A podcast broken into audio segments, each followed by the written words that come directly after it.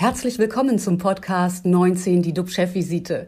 DUB-Unternehmerverleger Jens de Boer und der Chef der Essener Uniklinik, Professor Jochen Werner, reden Tacheles über Corona, Medizin und Wirtschaft. Immer 19 Minuten, immer mit einem Gast.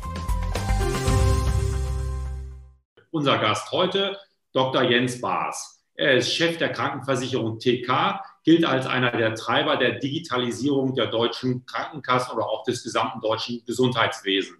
Dazu sind allerdings auch Investitionen nötig, ebenso wie Geld für neue, teure Therapiemöglichkeiten. Deshalb hält Baas die Finanzierung neben der Digitalisierung für die wichtigste Herausforderung der Gesundheitspolitik im Superwahljahr 2021 und auch natürlich darüber hinaus. Zur Zukunft unseres Gesundheitssystems sagt er, wir werden um Strukturreformen nicht herumkommen. Guten Morgen, Jens Baas. Guten Morgen zusammen. Hm. Bevor wir mit Ihnen über das Tempo der Impfkampagne und die Zukunft des Gesundheitssystems sprechen, zurück zu dir, lieber Jochen. Wo stehen wir denn heute bei den RKI-Zahlen und was beschäftigt dich besonders? Ja, am 179. Tag des deutschen Lockdowns vermeldet RKI mit knapp 25.000 Neuinfektionen ähm, letztendlich einen Rückgang um 5000 Neuinfektionen im Vergleich zur vergangenen Woche. Gestern war es ähnlich. Ähm, deswegen glaube ich, es könnte vielleicht eine Trendumkehr äh, äh, anzeigen. Ähm, wir sind gespannt. Auf jeden Fall ist ja Mittwoch ein Tag, äh, wo eigentlich sehr zuverlässig gemeldet wird. Und deswegen, ja, ich denke, das könnte ganz positiv sich weiterentwickeln für uns alle. Die Sieben-Tages-Inzidenz ist bei 155. Wir haben an der Essener Universitätsmedizin 78 äh, Covid-19 Patienten in stationärer Behandlung, ähm, 43 davon auf den Intensivstationen. Leider sind gestern wiederum zwei Patienten bei uns an den Folgen dieser Erkrankung verstorben. Was mich weiterhin bewegt, ist die Tragödie in Indien mit diesem unglaublichen Kampf um den Sauerstoff. Das ist wirklich ein Desaster. Viele Länder engagieren sich um Hilfsmaßnahmen. Ich hoffe wirklich, dass der Gipfel dort bald von dieser Infektionswelle durchschritten ist. Äh, mir macht das wirklich Sorgen. Einmal ist es natürlich für die Menschen fürchterlich. Zum anderen aber auch könnten wir Auswirkungen spüren. Ähm, immerhin gilt ja Indien als die Apotheke der Welt und wenn die nicht mehr funktioniert, dann äh, bekommen wir auch Probleme. Aber das sieht man ja oft nicht, weil das alles ganz weit weg zu sein scheint. Aber heute ist eigentlich gar nichts mehr weit weg. Und bevor wir jetzt gleich äh, zu Herrn Baas kommen, aber erstmal zu dir. Lieber Jens, was geht dir durch den Kopf? Ja, ich habe zunächst mal noch eine Nachfrage. Bei euch in Essen hat sich ein Praktikant angekündigt, Tatort-Schauspieler Jan-Josef Liefers, einer der Hauptdarsteller der umstrittenen Aktion Alles dicht machen. In einem Interview mit der Zeit hat Liefers gesagt, er habe sich schon für eine Schicht auf der Intensivstation in der Uniklinik Essen angemeldet. Das ist eine Reaktion wiederum auf eine Aktion von deiner Kollegin Doc Caro, die mit alle mal eine Schicht machen für Gesprächsstoff gesorgt hat. Was hältst du davon? Also ich glaube, man kann festhalten, dass das zunächst ja mal eine löbliche Geste von Herrn Liefers ist. Aber natürlich wird Herr Liefers bei uns in keiner Schicht mitspielen. Eine Schicht ist im Krankenhaus nicht von Kranken zu trennen. Und ich denke, dass sich die Kranken die sich bei uns in Obhut begeben, jetzt nicht in dieses äh, ganze Thema dort rein verwickeln lassen sollten. Das gehört sich einfach nicht so. Und dafür wird ja auch Herr Liefers ganz bestimmt Verständnis haben.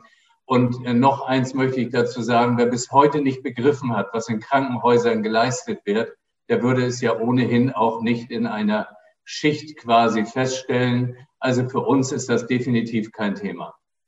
Siehst du die Gefahr, dass durch solche Aktionen, beispielsweise aus der Essener Klinik, eine Art Zoo wird, das Krankenhaus die Kulisse für eine Reality-Show der Bergdoktor quasi ins Ruhrgebiet zieht? Gestern sprach Doc Caro im Stern TV von einem Perspektivwechsel, der sie motiviert hat. Ist es denkbar, dass in Krankenhäusern, dass man ja, hospitieren kann künftig dort oder ist das eine Schnapsidee? Also das ist undenkbar. Das äh, ist, passt überhaupt nicht. Und ich denke, hier muss man ganz doll aufpassen, dass da jetzt nicht irgendwie Medieninteresse mit Patienteninteresse in Konflikt kommt. Ähm, und deswegen viel mehr will ich dazu gar nicht sagen. Also ein ganz klares Nein zu einer solchen Entwicklung. Und wir sind auch gut beraten, wenn wir einfach mal wieder in dem Alltag bei uns hier bleiben. Also mich beschäftigt, wie wir Teenager und junge Erwachsene dazu bewegen, sich impfen zu lassen. Das ist ja momentan die Altersgruppe mit der höchsten oder mit den höchsten Infektionszahlen.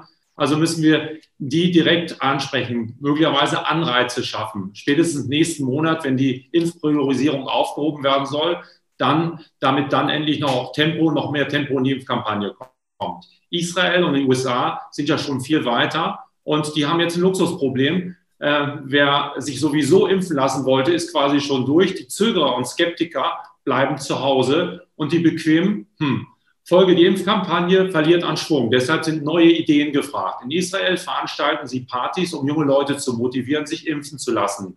In einen, einigen amerikanischen Bundesstaaten gibt es sogar eine Geldprämie, bar Cash auf die Hand, gleich nach dem Peaks.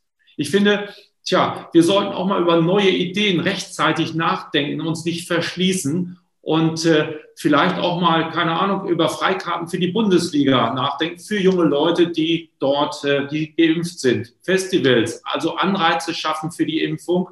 Wenn der Impfschutz äh, wirkt, können sie dann alle wieder ins Stadion rein.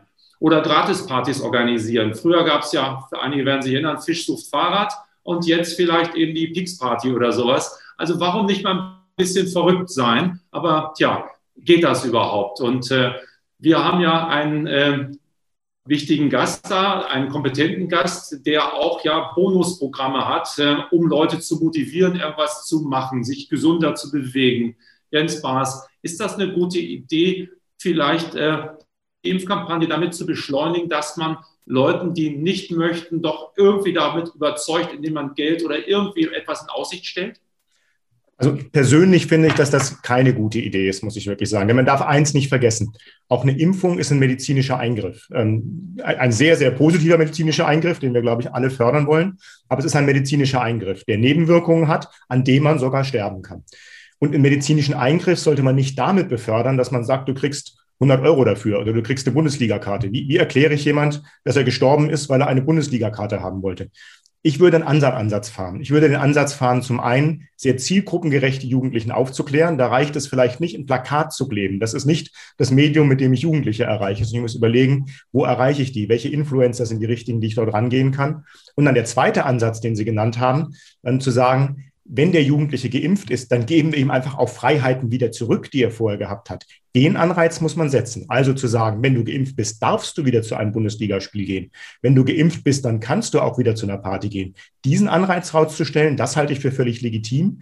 Aber einen medizinischen Eingriff nicht aus einer medizinischen Erwägung zu machen, sondern weil man Geld oder eine Belohnung dafür bekommt, das halte ich für äußerst fragwürdig. Denn wie gesagt, wie erklärt man jemand, du bist gestorben, weil du eine Bundesligakarte haben wolltest? Man muss den Jugendlichen erklären, es ist sinnvoll, sich zu impfen. Das Risiko ist viel, viel kleiner, als das Risiko einer Erkrankung ist. Wenn du geimpft bist, dann kriegst du Freiheiten wieder zurück. Nicht als Belohnung für die Impfung, sondern einfach, weil du dann deine normalen Menschenrechte, Bürgerrechte wieder hast, die man dir dann eben nicht entziehen kann.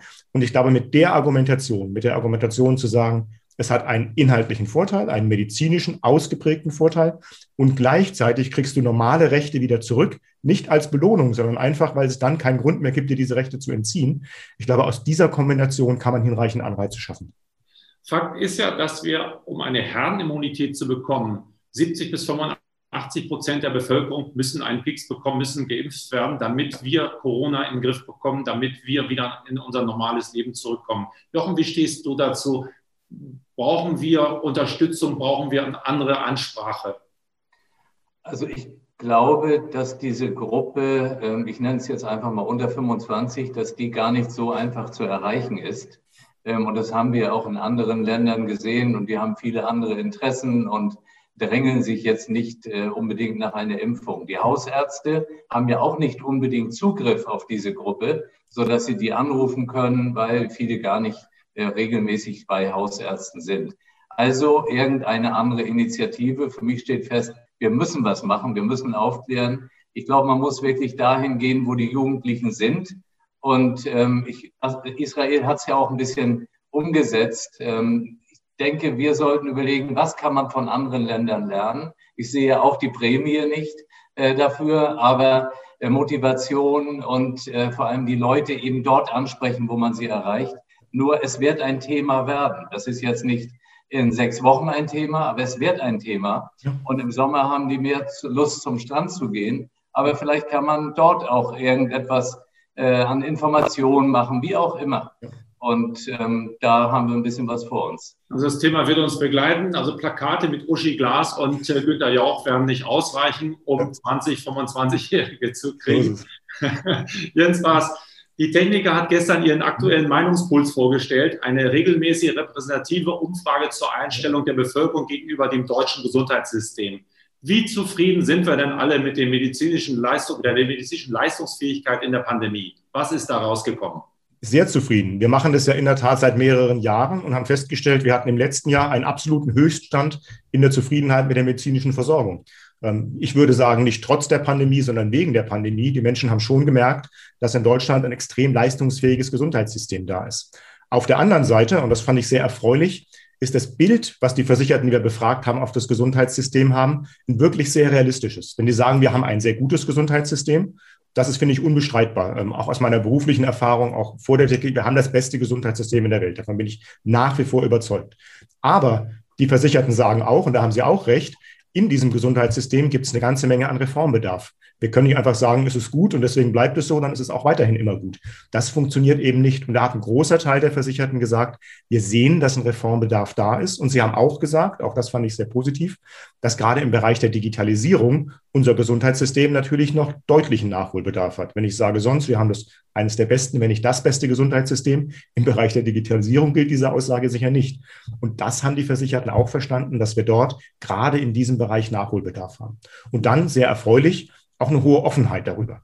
Also die Tatsache, dass eine elektronische Patientenakte etwas ist, was in Zukunft zur Versorgung dazugehören wird, ist was, was die allermeisten Patienten, Versicherten genauso sehen und auch begrüßen. Die Ängste sind dort sehr gering. Wenn man erklärt zum Beispiel die DIGAs, also digitalen Gesundheitsanwendungen, Apps auf Rezept, das Stichwort dafür, dann ist auch dafür eine sehr hohe Aufgeschlossenheit da. Also die Menschen würdigen das Gesundheitssystem. Sie wissen, dass es gut ist. Sie wissen aber auch, dass Veränderung ansteht.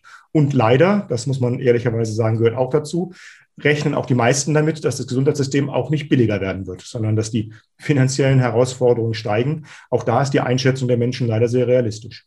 Stichwort Apps. Wer eine App nutzt, kann seine Daten auch für die medizinische Forschung zur Verfügung stellen. Wie groß ist da die Bereitschaft? Ist den Patienten ja. ihr Datenschutz wichtiger als der ja, als die Hilfe der medizinischen Forschung zu, oder zu unterstützen? Ist extrem groß. Also wir haben gefragt, auch ganz differenziert, würdest du die Daten verschiedenen Bereichen zur Verfügung stellen? Und gerade im Bereich der Wissenschaft würden zwischen 80 und 90 Prozent der Befragten ihre Daten zur Verfügung stellen. Etwa 60 bis 70 Prozent würden sagen, wenn die Krankenkasse mir Versorgungsangeboten hat, würde ich auch da zur Verfügung stellen. Und ähm, erfreulich, aber vielleicht auch ähm, nicht ganz überraschend, nur ein sehr kleiner Teil würde sagen, ich würde sie auch zu kommerziellen Angeboten zur Verfügung stellen, wenn ich denn Geld dafür bekommen würde.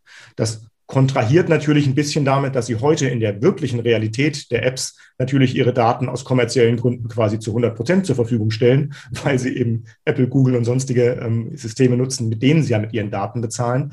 Aber wenn man ihnen sagt, du bekommst die Auswahl und darfst entscheiden, wem gibst du deine Daten und wem nicht, ist eine große, große Bereitschaft da, diese ja Wissenschaft zur Verfügung zu stellen. Was für mich übrigens auch die Schlussfolgerung hat, dass ich das immer auf eine freiwillige Basis stellen würde. Es gibt ja immer die Diskussion, muss man den Menschen sozusagen ihre Daten wegnehmen, um sie der Wissenschaft zur Verfügung zu stellen? Ähm, ich bin auch an der Ecke ein großer Freund zu sagen, eher nein. Ähm, und bei einer Bereitschaft von 80 bis 90 Prozent ist die wissenschaftliche Aussagekraft auch weiterhin so hoch, dass man sagen kann, man kann dort auf eine Freiwilligkeit gehen. Welche Konsequenzen muss dann die Gesundheitspolitik aus den Pandemiefolgen und den Fortschritten der Medizin ziehen? Ist die Politik überhaupt im Superwahljahr handlungsfähig?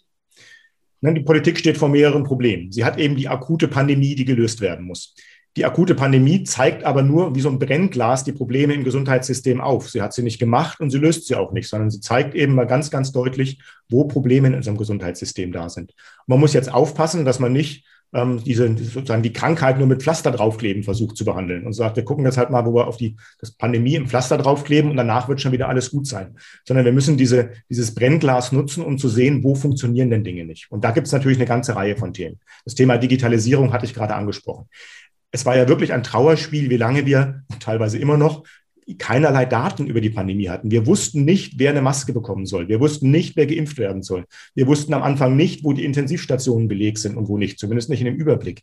Wir wissen ganz, ganz, ganz viele Dinge nicht. Und das ist eigentlich in industrialisierten Gesundheitssystem völlig undenkbar. Ähm, wir hatten Diskussionen, ähm, Sie haben es wahrscheinlich verfolgt, dass Krankenkassen ja Versicherte selektieren mussten, um dort zu sagen, wer bekommt die Masken. Ähm, das war eine einzige Datenkatastrophe. Nicht, weil wir unsere Daten nicht im Griff haben, aber weil wir zum Beispiel Diagnosedaten vom Arzt mit sechs bis neun Monate Verspätung bekommen. Das heißt, jeder Mensch, der in den letzten neun Monaten irgendwie schwer krank geworden ist, hat keine Maske bekommen, weil wir diese Daten erst viel später bekommen. Und da fragt man sich schon, wie kann es sein, dass wir in Zeiten der Digitalisierung neun Monate Datenübermittlungsfristen haben? Und so geht das immer weiter. Das heißt, dieses Thema Digitalisierung ist eines, dem sich die nächste Regierung wird annehmen müssen. Dazu ist es sehr wichtig, dass sie eine digitale Infrastruktur schafft, weil ich glaube, das ist die Aufgabe eines Staates, dafür zu sorgen, dass man eine einheitliche Struktur hat, dass man eine Vernetzung hat, dass die Definitionen klar sind, wie man sich miteinander austauscht und muss dann aber auf dieser Struktur Wettbewerb beschaffen. Denn das ist eine Tendenz, die wir im Moment leider auch sehen. Der Staat tendiert jetzt gerade dazu zu sagen, dann machen wir es halt alles selber. Und, und davor kann ich auch nur warnen. Wir sehen Gesundheitssysteme, wo der Staat versucht, alles selber zu machen.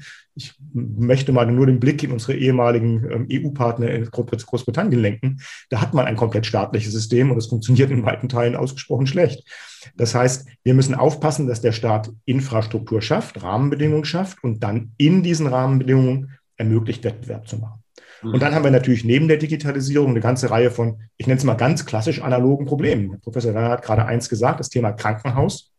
Es hat sich gezeigt in der Pandemie, wie wichtig die Krankenhäuser für die Versorgung der Menschen sind. Es hat sich aber auch gezeigt, dass nicht jedes Krankenhaus gleich ist eine ganze Reihe an Krankenhäusern haben in ihrem ganzen letzten Jahr keinen einzigen Corona-Patient gesehen, geschweige denn versorgt. Sondern das waren ganz spezifische Krankenhäuser, die die Großteil der Versorgungslast getragen haben Unfairerweise übrigens teilweise so, dass diese Krankenhäuser jetzt die sind, die finanziell nicht profitieren, sondern geschädigt sind durch die Corona-Pandemie. Und diejenigen, die gar keine Patienten versorgt haben und wenig zu tun haben, profitieren jetzt von den Ausgleichszahlungen. Da zeigt sich, dass im System irgendwas nicht stimmt. Wenn unsere Maximalversorger ähm, oder auch, sage ich mal, zumindest die größeren Versorger Minus machen und diejenigen, die gar nichts versorgt haben, Plus machen, dann ist das ein Problem im System. Das heißt, wir werden im nächsten Legislaturperiode uns anschauen müssen, wie wird denn die Krankenhauslandschaft aufgestellt sein? Braucht wirklich jedes kleine, jeder kleine Ort, jede kleine Dorf ein eigenes Krankenhaus? Ähm, oder braucht es nicht eine andere Struktur? Braucht es vielleicht kein Krankenhaus, sondern ein medizinisches Versorgungszentrum? Vielleicht sogar mit Kurzzeitpflege angeschlossen? Und müssen wir nicht deutlich mehr das Thema Spezialisierung voranbringen? Ähm, Herr Professor Werner wird das kennen, weil jeder ärztliche Kollege das kennt. In jeder Universitätsklinikum liegen zu jedem Zeitpunkt Patienten, in denen irgendein Kreiskrankenhaus mal gesagt hat, oh, diesen Tumor operiere ich auch mal oder diese Nippeloperation mache ich auch mal was dann immer daneben geht und dazu führt, dass dieser Patient dann irgendwie unter Einsatz größten äh, medizinischen Wissens versucht werden muss, in Uniklinik zu retten. Das kann so nicht weitergehen. Also wir müssen in der nächsten Legislaturperiode an das Thema Krankenhausstrukturen rangehen. Dann nur ganz, ja. Mhm. Sie sprachen von System und Struktur. Ähm, ich bekomme immer wieder gesagt oder werde auch gefragt, wie ist denn das? Sind jetzt sehr viele Intensivbetten in den letzten Monaten abgebaut worden, obwohl wir sie doch alle bräuchten? Wie ist das? Wer kann uns, wer kann mir was dazu sagen? Wie ist der Status? Ist wirklich viel abgebaut worden? Ja, es ist immer die Frage, was man vorher als Intensivbett bezeichnet hat. Viel, von dem, was aufgebaut wurde, war ein, ein, auf dem Bett, auf, auf Papier ein Intensivbett, aber ein Intensivbett ist nicht deswegen ein Intensivbett, weil es ein Bett ist und ein Beatmungsgerät daneben steht, sondern ich brauche auch ein Team von Ärzten, von Schwestern, von Pflegern, die damit umgehen können. Und von diesen Intensivbetten, die wirklich echte Intensivbetten sind, ist meiner Einschätzung nach nichts abgebaut worden, sondern es sind eher diejenigen, die ja, Papierintensivbetten gewesen sind. Aber ich weiß nicht, wie Professor Werner das einschätzt. Hm. Es ist absolut richtig und wir dürfen nicht vergessen, es gibt eine Pflegepersonaluntergrenze, die wir natürlich äh, bedenken müssen dabei und ähm, das ist einfach inhaltlich falsch und teilweise auch Panikmache. Ähm, was ich gerne Herrn Baas fragen möchte, Herr Baas, Sie haben ja ähm, ganz, ganz viele Daten zu Ihren äh, Kunden. Und wie bekommen wir es denn hin, dass Sie die auch mehr nutzen können? Dass wir als Gesellschaft davon profitieren, weil ich sehe ein enormes Potenzial. Ja, das sehen wir auch und wir führen einen, sage ich mal, fortwährenden politischen Kampf, die Nutzung dieser Daten zu ermöglichen. Es ist heute so, ähm, dass wenn wir zum Beispiel mit Universitäten, ähm, mit, mit Kliniken eine Kooperation machen wollen, dann ist es ein riesengroßer Aufwand. Wir müssen Anträge stellen, ähm, wir müssen beim Bundesversicherungsamt Genehmigung bekommen, dass man diese Daten jetzt spezifisch dafür benutzen kann. Das schreckt ganz, ganz viele ab, in Kooperationen überhaupt reinzugehen. Selbst wenn wir diese Genehmigung bekommen, dann ist es wirklich extrem eng im Vorhinein definiert, was man genau mit diesen Daten machen kann. Und so funktioniert eben heute Data Analytics nicht mehr, sondern heute funktionieren eben Daten teilweise so, dass man im Vorhinein vielleicht noch gar nicht so 100 Prozent weiß, was bei rauskommt. Dass man sich anschaut, wir haben einen sehr, sehr großen Datenpool, kann Daten zusammenführen, die man bisher auch gar nicht zusammenführen konnte und kann dann ich sag mal, fast ein bisschen Platz sich überraschen lassen, was dabei rauskommt. Ganz so einfach ist es nicht, aber es ist eben nicht mehr so, dass ich eine Analyse mache und sage, exakt das analysiere ich, exakt das wird bei rauskommen. Das ist ein politisches Problem. Das heißt, unsere Lobbyarbeit geht genau in diese Richtung zu sagen, wir müssen die Möglichkeit haben, unsere eigenen Daten, aber auch Daten von anderen, also Daten der Wissenschaft, auch Daten von irgendwelchen Apple Watches, Trackern oder sonstigen, für Forschungsthemen zusammenführen zu können. Denn das Verrückte ist ja, kommerziell geht das. Google kann unproblematisch Daten zusammenführen und tut das in großem Umfang. Universitätskliniken, Krankenkassen, also alles vom Staat leichter zu regulierende Einrichtungen als Google das ist, dürfen das nicht. Und da sind, sind wir in einer kompletten Schieflage. Ja, sind sich die großen Krankenkassen darüber einig? Ja, da, ist, da sind, ist man sich in weiten Teilen einig. Also ich würde sagen, auch die Kollegen wären sehr bereit, das zu tun. Ähm, der Fokus auf dieses Thema ist natürlich unterschiedlich. Ähm, manche Krankenkassen sind sehr mit sich selbst beschäftigt, um ihren eigenen Betrieb aufrechtzuerhalten. Auch die, die Aufgeschlossenheit gegenüber neuen Technologien, gegenüber Themen wie Big Data, Anwendung von künstlicher Intelligenz in solchen Daten ist natürlich unterschiedlich. Aber ich würde schon sagen, die grundsätzliche Bereitschaft ist da auch bei den Kollegen vorhanden. Sie haben ein neues Buch zur Zukunft des Gesundheitssystems herausgegeben, als Experte, wie wir sie jetzt erleben und nicht als TK-Chef. Die äh, Buch, was ich hier habe, heißt Perspektive Gesundheit 2030. Mhm. Was ist, äh, 2030 sind noch neun Jahre, was ist die wichtigste Erkenntnis? Was nehmen Sie mit? Was, was äh, wird uns erwarten, damit man sich das überall vorstellen kann? Können Sie ein kleines Bild malen? Ja. ja, also der Sinn des Buchs war, über die Pandemie hinauszugehen. Weil im Moment schauen wir alle sozusagen fixiert wie das Kaninchen auf die Schlange, auf die Pandemie, was verständlich ist, aber die wird ja hoffentlich irgendwann vorbeigehen und wir müssen uns überlegen, wie sieht unser Gesundheitssystem in Summe auf. Und deswegen haben wir in dem Buch mit einer ganzen Reihe von etablierten Experten uns mal überlegt, was sind die Dinge, die man im Gesundheitssystem angehen muss, um wirklich auch im Jahr 2030 noch sagen zu können, unser Gesundheitssystem ist das Beste. Und da haben wir einige Aspekte schon angesprochen, nämlich den Aspekt der Digitalisierung. Wir haben den Aspekt der Krankenhausstruktur angesprochen, wobei Krankenhausstruktur weit über Krankenhaus hinausgeht. Wir müssen überlegen, wie verschiedene Versorgungsbereiche besser miteinander vernetzt werden. Das ist eines der großen Probleme, das wir heute im deutschen Gesundheitssystem haben, dass ambulant und stationär nicht so fürchterlich viel miteinander zu tun hat, das sind schon komplett unterschiedliche Vergütungssysteme. Ähm, und wenn einfach im einen System andere Höhen, andere Logiken vergütet werden als im anderen, dann führt das zu Steuerungseffekten, die nichts mit Medizin zu tun haben, sondern reine mit Vergütung. Ähm, da müssen wir uns überlegen, wie können wir das machen. Wir haben das Problem, dass wir in eine Pflegeproblematik nicht reinlaufen, wir sind schon drin, aber sie wird immer größer werden, die man dort irgendwo hat. Dafür brauchen wir Lösungen. Das bedeutet, wir müssen an Strukturen rangehen und auch hier überlegen, wie können wir dieses Pflegeproblem lösen. Also zum Beispiel weniger Betten, dafür aber spezialisiertere, vielleicht mehr Möglichkeiten für Krankenschwestern in ländlichen Räumen auch andere Funktionen wahrzunehmen, um den Beruf attraktiver zu machen. Also ich will gar nicht in jedes Detail reingehen, aber da gibt es eine ganze Menge Größenordnung. Und wir dürfen eins nicht vergessen, was ja auch in der Umfrage vorhin rausgekommen ist. Wir müssen unser System auch finanzierbar halten. Wir zahlen heute 15 bis 16 Prozent unseres Einkommens für eine Krankenversicherung. Wohin soll das steigen? Wollen wir irgendwann mal 20 Prozent bezahlen, 30, 40? Ähm, ich glaube, niemand von uns möchte so viel Geld für seine Krankenkasse bezahlen. Die Kosten steigen aber jedes Jahr. Und deswegen sind in dem Buch auch Vorschläge drin, wie kann man die Kosten des Gesundheitssystems im Griff behalten. Denn in den letzten Jahren hatten wir leider eine Tendenz, das muss man so deutlich sagen, dass man gesagt hat, die Wirtschaft ist gut. Und deswegen steigen halt die Kosten im Gesundheitssystem. Was soll's? Ähm, jetzt ist es aber so, dass die Kosten mittlerweile eine Größenordnung haben, die mit dem Wirtschaftswachstum alleine gar nicht mehr abpufferbar sind. Und da müssen wir uns überlegen, wie kriegen wir Kosten in den Griff. Da kann Digitalisierung helfen. Da helfen aber auch so Themen wie Qualität in der Medizin nach vorne stellen. Da helfen Themen wie, wie können wir wirklich ausufernde Arzneimittelpreise in den Griff bekommen. Ähm, wir alle wollen, glaube ich, dass wir an guten neuen Medikamenten partizipieren können, dass wir die auch bekommen. Aber dann muss man die teilweise wirklich aufgerufenen Mondpreise in den Griff bekommen. Mittlerweile sechsstellige Therapiekosten pro Jahr schockieren uns schon gar nicht mehr, weil die mittlerweile schon fast die Normalität sind. Wir kommen jetzt in die siebenstelligen Therapiekosten pro Jahr. Und gleichzeitig deswegen ärgert es mich auch so, geben dann diese Firmen ähm, Investorenkonferenzen und sagen, ja, schon im ersten Jahr haben wir mit unserem Medikament Milliarden Gewinne gemacht. Ja, auf Kosten der Versicherten laufen diese Milliarden Gewinne. Und dafür brauchen wir auch Lösungen, um das System finanzierbar zu halten. Können Sie ein Beispiel für siebenstellig nennen? Was, was ist so teuer? Ja, es gibt zum Beispiel ein Medikament für eine seltene Erbkrankheit bei kleinen Kindern. Ähm, das ist, äh, ging auch durch die Presse als die zwei Millionen Spritze, ähm, mit der man ein gutes Medikament, also es ist jetzt nichts irgendwo, wo man sagen kann, das taugt nichts. Die Herstellungskosten sind äußerst überschaubar. Ähm, in der Investorenkonferenz hat der Hersteller im Jahr zwei bekannt gegeben, dass er schon tief in der Gewinnzone drin ist. Also es ist nicht so, dass er das Geld braucht, um sozusagen seine Forschung zu investieren. Das hat er gehabt nach Jahr zwei, sondern es ist einfach eine Situation, in der Eltern eine lebensbedrohliche Krankheit eines kleinen Kindes haben und die Gesellschaft natürlich den Druck nicht aushält, zu sagen, da wollen wir vielleicht nicht zwei Millionen für bezahlen, sondern nur in Anführungszeichen 100.000 Euro. Und das sind, einfach, eine, Entschuldigung, das sind einfach Tendenzen, gegen die wir vorgehen müssen. Hier ist noch eine kurze Frage aus dem Chat an Herrn Baas. Wäre es sinnvoll, auch die Rechnungen als gesetzlich Versicherter zu bekommen und mehr Transparenz zu sehen? Das kann man heute schon, wenn man möchte. Ähm, wir sehen das natürlich auch bei Privatversicherten, die das ja immer bekommen.